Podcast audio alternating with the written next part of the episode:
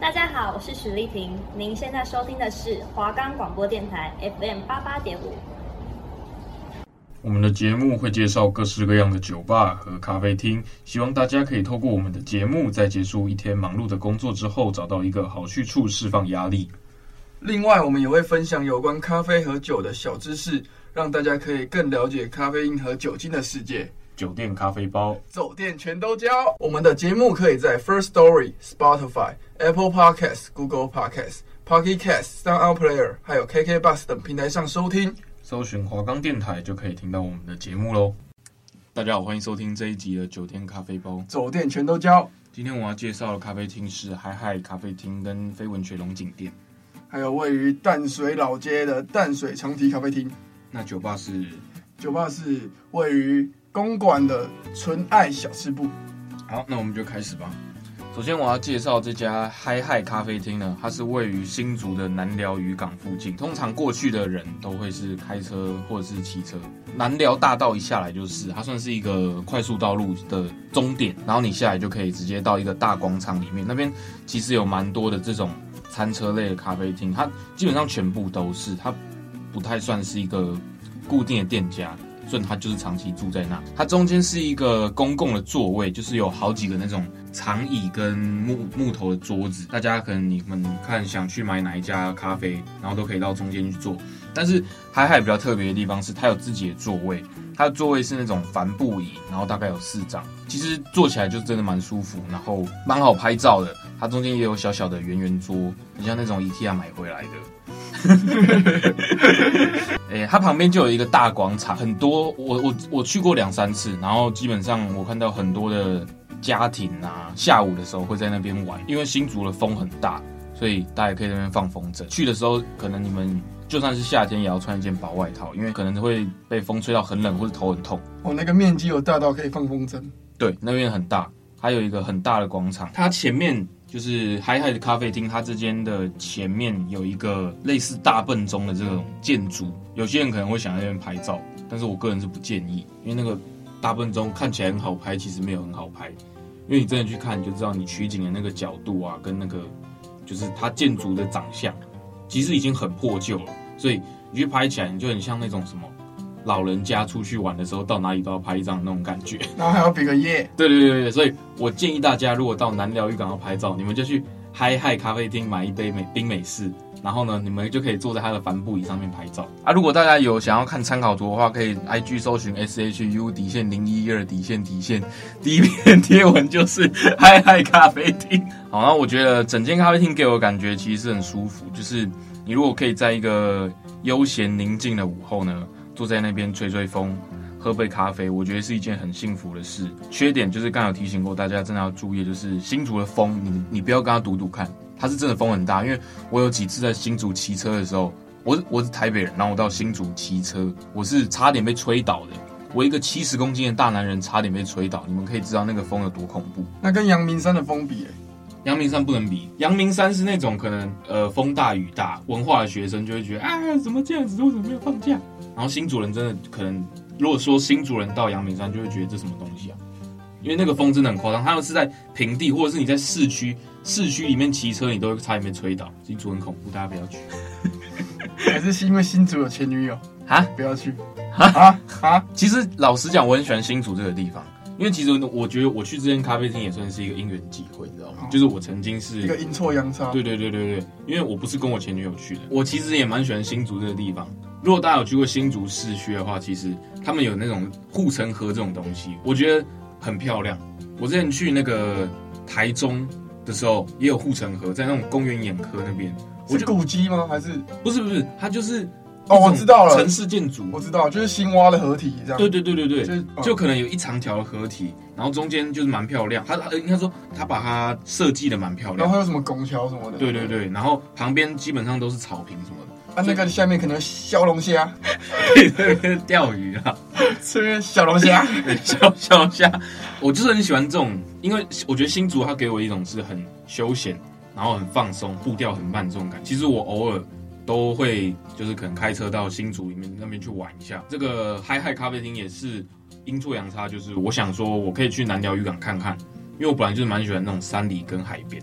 所以南寮渔港我想说就去看一下。结果我到那边之后发现，其实南寮渔港那边没什么好逛的，因为它附近除了这种餐车的咖啡厅之外，也没有什么其他的景观或者是好玩的地方。可能是我没发现，但就是观光客可能通常也不会特别发现。如果你不是去吃饭，你应该不会去什么鱼市场，对啊，不会特别去。而且我觉得它的咖啡跟饮料都不会到太贵，就是一百上下。它的冰美式好像才九十块而已，美式咖啡的味道就是普普通通啊。因为就也这个价位，然后也是这种餐车类型，还算是景观咖啡厅，所以我觉得也不用要求它太多。它还有提供啤酒可以给你做选择，但因为大家通常都是开车或骑车去的，所以要喝酒的话，可能只有乘客可以喝，驾驶可能就自己注意一点了。驾驶可以酒驾啊？不是，我们开车不喝酒。喝酒不开车，喝酒不开车。那它属于景观咖啡厅，所以我觉得它在哪一个时间的景色是最美的？我觉得是傍晚的时候，你知道吗？新竹在西边嘛，所以太阳西下的时候，我觉得就是真的很漂亮。我之前坐在那边，然后看着夕阳西下，哎呦，停车坐爱枫林晚，对，我好像诗人啊。然后它晚上的时候很安静，我觉得它很适合那种住在。附近或者是没有，其实我我不是住附近，我半夜的时候也会去。可是你如果去的时候，可能晚上的时候你才能买到咖啡啊。如果你是那种真的十二点一点之后才去的，那你们可能自己买一杯咖啡再过去。反正我觉得它很适合，就是成为大家那种半夜啊心情不好的时候，可以去那边吹吹风、喝点酒的这种好地方。买一杯 CT 咖啡过去。对，买一杯 CD 咖啡过去，我觉得也是很不错。那它全区是露天式的座位，所以要抽烟是可以的，但不建议啦，因为还是会影响到别人。对，因为那边大家都是坐在挤在那一坨嘛，你在那边抽烟，别人就会闻到你的烟味。除非隔壁桌你看他不爽，你就故意想让他闻二手烟，对，那就那就抽。对，你就直接坐到他旁边开始抽烟，然后吐在脸上。对，不是，你就、哦、走两步到那个园区外面就好了。对，那海海咖啡厅差不多是这个样子。再来是飞文学龙井店，它是在台中市的龙井区。中部路上的一家飞文学，因为我记得我之前要去飞文学的时候，它好像有一些分店。那我今天特别讲的是这家龙井店，因为它的店铺全台各地没有没有没有，它好像就是在台中而已。台中好像有两三家，这一家我特别讲是因为它的位置特殊，它算是在一种那种丘陵上面嘛，一个小山坡上面，它的位置也没有大众交通工具，就一定要开车去或骑车去。对对对，那其实开车骑车去也都蛮方便，它的。咖啡厅门口就有一个很大的地方可以给大家停车，汽机车都可以停，然后是免费的，有点像咖啡公园停车场一样，就是小石子路嘛，然后大家都可以停在那边。我去的时候是我去台中找我的朋友玩，他就说我们约在飞文学。我觉得如果是外地人去的时候，可能会觉得有点恐怖，毕竟在台中开车骑车，大家本来就会有点提心吊胆的。就是那个。就按个喇叭，可能就会有战斗摇对对对对对，那都下来，或者是直接 AK 四七拿出来扫。对对对，然后它的位置呢，你要开车骑车去，其实你如果导航，你又会有一点点，哎，真的是这条路吗的这种感觉，它好像有点像是乡间小道。我觉得如果大家是第一次去，可以找一个在地的台中朋友带你们一起去，或者是在地的军火商。对对对，或者是你们要是棒球队一起去，会比较安全一点，也比较安心呐、啊。我自己去的时候是因为。我车上都没有，我就只是胆子比较大。没有，他后车厢掀开有有两只长的，一只短的。然后呢，去的我觉得群众大部分都是那边的大学生或是流氓，基本上不是猴子就是流氓，爱装逼的流氓。对对对，然后因为去那边呢，你真的希望大家不要抱持着说我是想要去看书的心情去的，因为那边超级无敌吵，你根本没有办法做任何你觉得呃需要在一个安静的场所。才能做的事情，他就是给你去聊天的。哎，猴子在那边瞧事情。对，可能有一些流氓或者是大学生，就会骑那种很吵的改装车过去，就嗯嗯嗯，像明明才一百二十五 CC，然后也不知道改什么破管。对对对对，然后你就坐在里面，你都可以听到说，哎，有猴子来了这样子，你赶快去买两根香蕉给他们吃。然后再来是它的座位呢，跟刚才介绍的海海咖啡厅一样，都是全露天的，它全基本上全区都可以抽烟。不喜欢烟味的朋友呢，你们去这间再考虑一下啊。或者是你们真的要找个小角落去坐，那它的咖啡价位也都是一百多，也就蛮便宜的。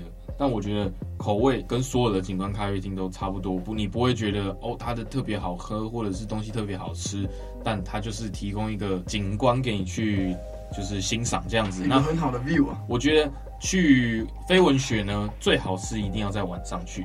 而且这也是它的特色，就是它会营业到半夜的两点多。可是晚上不会有很多猴子跟棒球队？会，但是我觉得你早上去，其实没有什么特别的，你知道吗？嗯，它早上去的话，你就有点像你在。你去白天的望高岭，就什么都没有。虽然是可以看夜景，是不是？对，你刚说它在那个什么丘陵山丘上，山坡上，山坡上，所以是可以看到城市夜景这样子。对对对对对，很漂亮。晚上我那个时候是晚上的十一点、十二点多的时候在那边喝咖啡。我觉得很漂亮，那边就很吵，再加上说它有一个很大的特色，就是应该说你点饮料的时候，它就会送来一个非文学的小夜灯，然后大家都会拍那个小夜灯打卡，就是使大学生必备打卡的一个小夜灯。如果说我也会打卡小夜灯，对，它上面就会写着一个飞，就是咖啡的飞。不然要打卡棒球队的球棒，然后已经砸在脸上了，这样，哎、欸，砸下来的前一秒，等一下，我先拍一下。P O V P O V P O V。好了，反正。我觉得你们如果是到台中去玩，然后你们今天可能玩了一整天，但是到了晚上呢，还是想要再玩一下呢，我觉得你们可以去非文学喝个咖啡，看个夜景，我觉得是很不错的选择。缺点就是你们要忍受一些猴子跟流氓会在那边吵来吵去的。好，那我今天要介绍的是淡水老街的淡水长堤咖啡厅。当天我去的时候，其实就是快中午的时候，然后我是跟我高中的朋友一起去。那我们沿路逛淡水老街嘛，就是想说看哪里有没有可以坐一下的地方。我们就是走着走着就看到这间淡水长堤咖啡厅，它就坐落在淡水河旁。如果你要从淡水捷运走过来，大约要十五分钟。那你开车去的话，就是可以临停一下附近的停车场。不过就是淡水老街假期人潮比较多，所以建议可以停淡水捷运站那边的停车场会比较好。然后一样要走十五分钟过去。对，一样要走十五分钟过去，就给我乖乖的走路。对，停完车就是一路从淡水老街走回去淡水长堤嘛。其实中间都有一些不错的，就是很有特色的餐厅。那我们选中淡水长堤咖啡厅呢，就是因为它特别的漂亮。它外观是就是那种很唯美的红色砖墙，就像古迹那样，有那种赤崁楼，就是有一点古迹的味道。赤崁楼不在台南吗？啊，都是古迹。就是红色砖墙，都是那个什么荷兰人建的。对对对对对，才不是在上面荷兰人建 是吗？那不是古迹啊，红毛丹呢？有古迹的味道。你到淡水长堤的时候，你会发现，可能假日的时候，他人很多，然后就是会有很多亲子家庭啊，或朋友聚会都会到那边。我们那时候去的时候，是一楼刚好有座位，所以不用等，所以我们就坐一楼的座位。可是我比较想坐它二楼的位置，你知道护栏，可是它是玻璃护栏。有点像日渐深蓝，对，它就是透明的，因为它对面就是那个嘛淡水河嘛，是对，所以就可以直接看到整个 view。它可以跳下去吗？也可以，哦，也可以，也可以。然后你护栏是没有很高的，对，然后你没有没有人救你的话，也可以打给我，我救你。如果你长得漂亮的话，啊啊，啊，如果是很漂亮的男生，嗯，你也会救他？我会在他身上绑砖块，让他沉下去。对，然后因为我们去的时候就是二楼已经坐满了，所以他们就安排我们在一楼这样。就是一楼的采光其实也都很好，也可以看到就是外面的景色，可是没有像二楼那么开阔，因为毕竟一楼就是还是有那些什么窗户什么之类的。那二楼就是露天的。对，二楼就露天。就是我觉得下雨的时候，它会有那个遮阳伞吗？还是就直接让雨淋？我没有下雨的时候去。冷冷的冰雨在脸上胡乱的拍，你可能要自己去 seven 买那个透明的伞。然后我还要撑着伞那边喝咖啡，是对，对，对，看起来超级狼狈，看起来蛮有意境的。好，就是如果没有位置的话，大家也可以就是点个咖啡，然后在淡水老街前面有一排，你有印象吗？就是水泥的那种基座，你可以坐在那边，就真的在河边而已。哦，有、啊，就可以跳下去那边，你就可以坐在那边。我觉得坐在那边也蛮不错的，就是风景蛮好的，然后你可以看着四周的景色。对，好，就是你坐在那边呢，你不只能观赏到淡水河的美景，然后也可以看到对面巴黎还有观音山这样，然后你也可以看到。渔人码头的船班就可以看到船在那边开来开去，然后它提供的菜品其实有非常多样，美式汉堡啦、三明治啊、意大利面、炖饭，然后还有炸物小点，还有一些咖啡，还有特调。那我那时候去的时候，我是点美式咖啡，又是美式咖啡。我们只会喝冰美式啊，不用想。我们只会喝冰美式，到哪里都是喝冰美式。对，我们主要都是推一个景色路线，而且其实这样才有比较性。每、啊、每一间都点美式咖啡，他们才能才知道豆子好不好啊？对啊，对啊。那他们店里面也是意式的那个啦，就是浓缩咖啡机啊，就是也是用热水去冲的，就是加压去冲。所以我觉得他们的咖啡算普通。我记得我们那时候还有点那个，就是酱炒牛肉爆浆蛋三明治，就它的内馅饱满，视觉看起来就很加分。而且三明治里面的炒牛肉酱汁特别有味道，然后它的牛肉块的口感也不错。大家如果去的时候可以点点看，整体的价位大约落在一百四到三百八，那是有点偏高，有偏高，中上吧？还行，因为一百四到我连餐点都一起算进去。哦，对，就是一百四到三百八，是里面还有餐点的价钱。可是你想也正常，它在淡水老街。对，那种观光景点，那种观光景点，这种收费一定是比较高的。然后他们着收一层的服务费，哦，还要服务费哦。对，你吃下来可能一顿，哎，他真的会帮你就是上餐然后收餐这样子。对对对对，那合理嘛？对吧？就是比照餐厅的服务了。抽烟的话呢，大家就外面抽吧，因为它室内也是禁止吸烟。然后你可以坐在那个护栏那边。水泥基座那边，就是淡水河旁边的水泥基座那边，抽一抽，如果觉得哎人生没什么意义，对，就跳下去。因为那边其实你看淡水河越看越 emo。那我今天要介绍的是位于公馆商圈那里的一个小巷子内的纯爱小吃店。纯爱小吃店呢，就是在公馆那边的巷子，所以你可以从捷运公馆站那边走过去，它其实很快。你过去，你就会看到旁边的英流东京豚骨拉面排队排得很夸张。那你一到那边呢，你就会看到它。黑漆漆的外表，哎、欸，等下我知道，了，英流啊，它很大家，对不对？我知道，我之前去那边的时候有看到。哦，那纯爱小吃店呢？它的外表就是很黑，外面就是那个纯爱的霓虹灯灯条嘛，就很像做黑的。对，就很像做黑的，真的是很像做黑的，因为里面，然后里面是粉粉暗红色的灯光，煽情啊。对，很煽情，就它只有暗红色，它只有那个颜色，它不是在那边闪，它就是整个店都是暗红色的灯光，然后你走进去就仿佛会穿越到。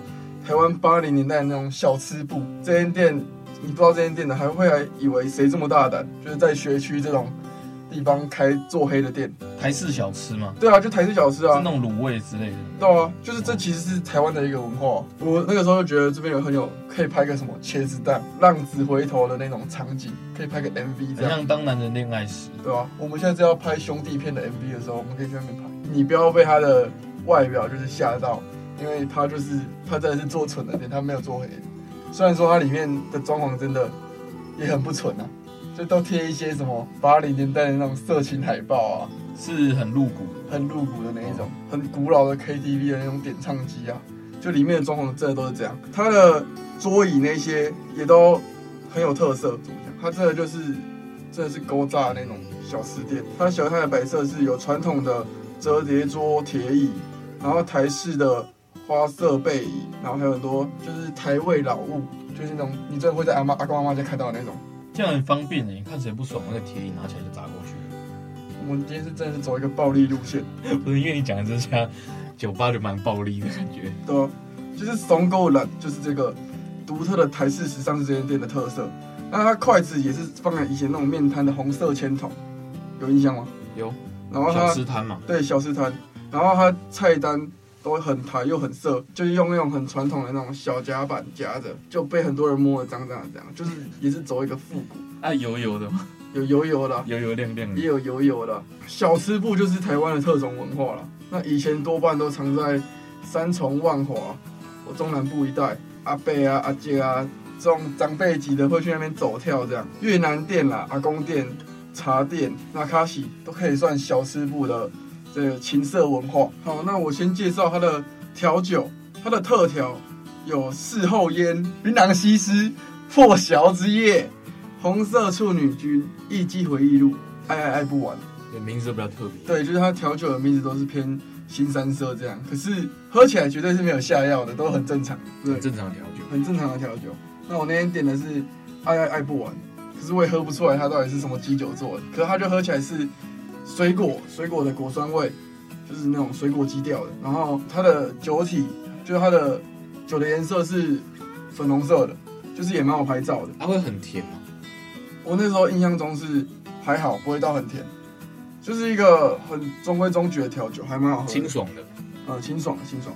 除了调酒之外，它店里面也有一些就是很经典的琴汤尼啊，然后马丁尼啊、教父啊、野格炸弹啊，然后我记得它也有。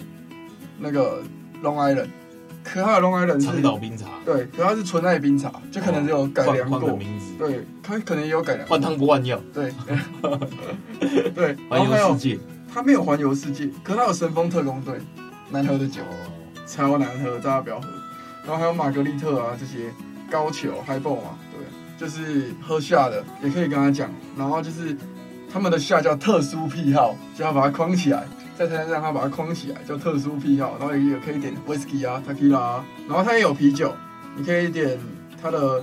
生啤酒啊，百威啊，或可乐啊，然后它还有一个很特别的是哦，有鬼啊，有鬼，对，它还有一个就是丑那个字拆开啊，对对对，就是比较特别的，就是有鬼精酿啤酒，可他们特别进的牌子，这样多人混战，应该就是六六杯下吧，五百块，然后还有后宫八位佳丽，我不知道它是怎么算，然后还有八婆联军，那个钱是越来越贵，五百八百。一千不知道你到时候点出来会是怎么样的 set，它还有散酒区，就是你不喝酒的，你要喝软性的，它也有无酒精饮料。对，无酒精饮料，就是也有可乐、雪碧啊、气泡水，还有红牛啊、奶茶啊这些，这就是大概是它酒的部分。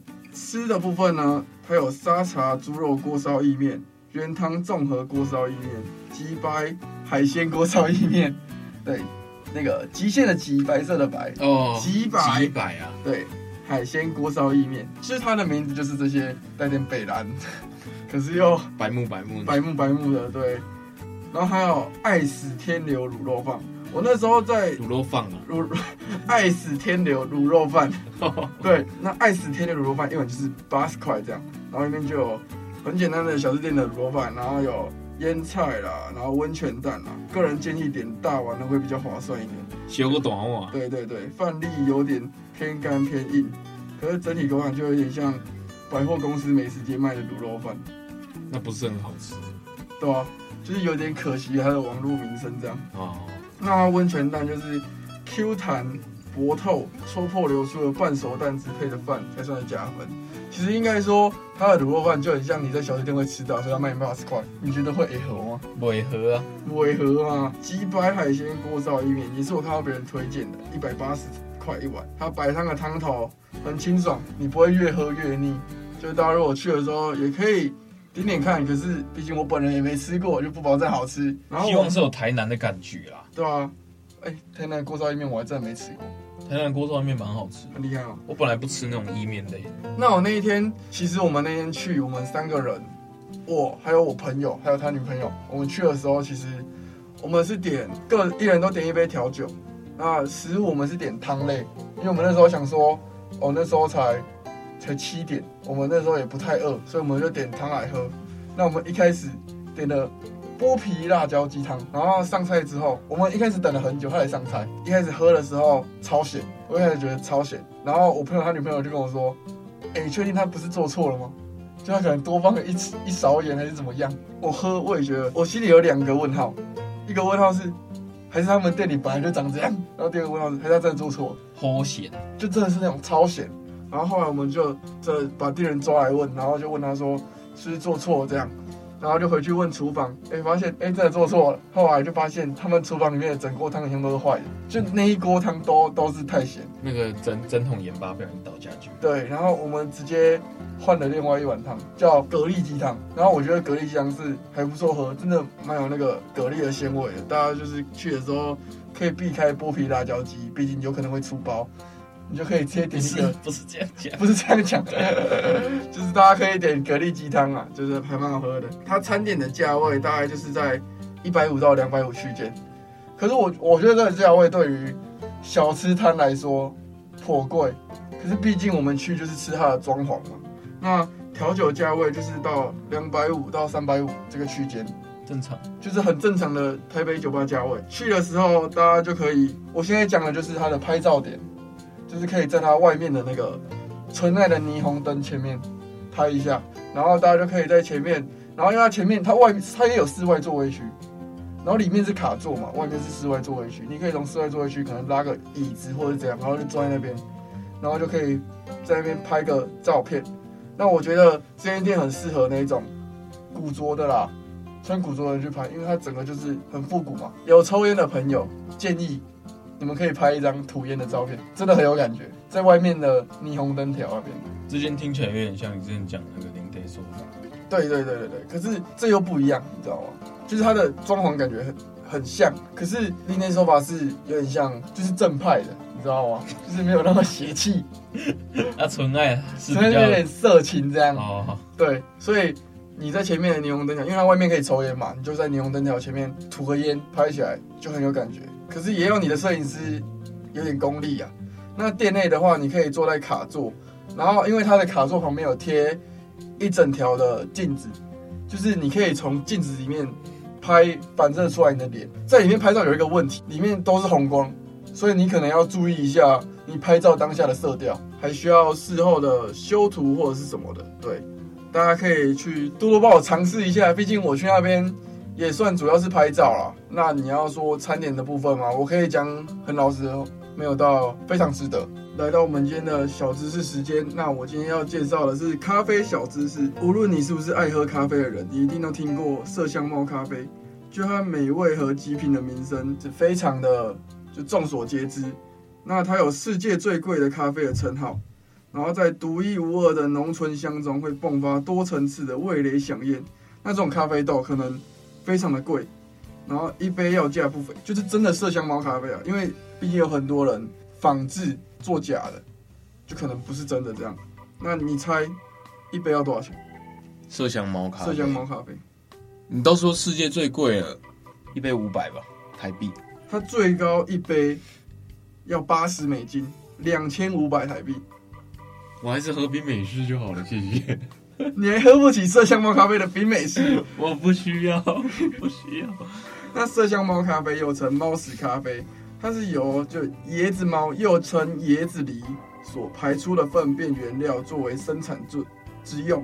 由于麝香猫进食咖啡豆后，咖啡豆会在它肚子里面发酵蜕壳，加上胃的消化作用产生激素，破坏蛋白质，产生的氨基酸能使咖啡原本苦涩味降低。那也因咖啡豆无法消化排出的粪便，在清洗后。成了最有价值的原料。这种麝香猫咖啡的出现，它们也失去了自由。现在的业界的做法是把它们关在笼子里面，其实就是喂喂一直喂它们吃咖啡豆，它们只能吃咖啡豆，然后就是为了产出足够分量的麝香猫咖啡。好残忍的制作过程。对，而且他们这就像繁殖场那样，他们屎尿也没爱清，就是笼子也很脏什么的，然后就是真的只是为了他的咖啡豆，所以他们的待遇其实非常的不人道啊。专家也呼吁就是。大家不要买，大家不要买，就是要拒喝麝香猫咖啡。没有需求就没有供给。对对对，就是不要让麝香猫这样虐待动物啊。对，虐待动物太残忍，太残忍了。那我们今天的酒店咖啡包就到这边了，我们下一集再见。酒店咖啡包，走店全都交，拜拜，拜拜。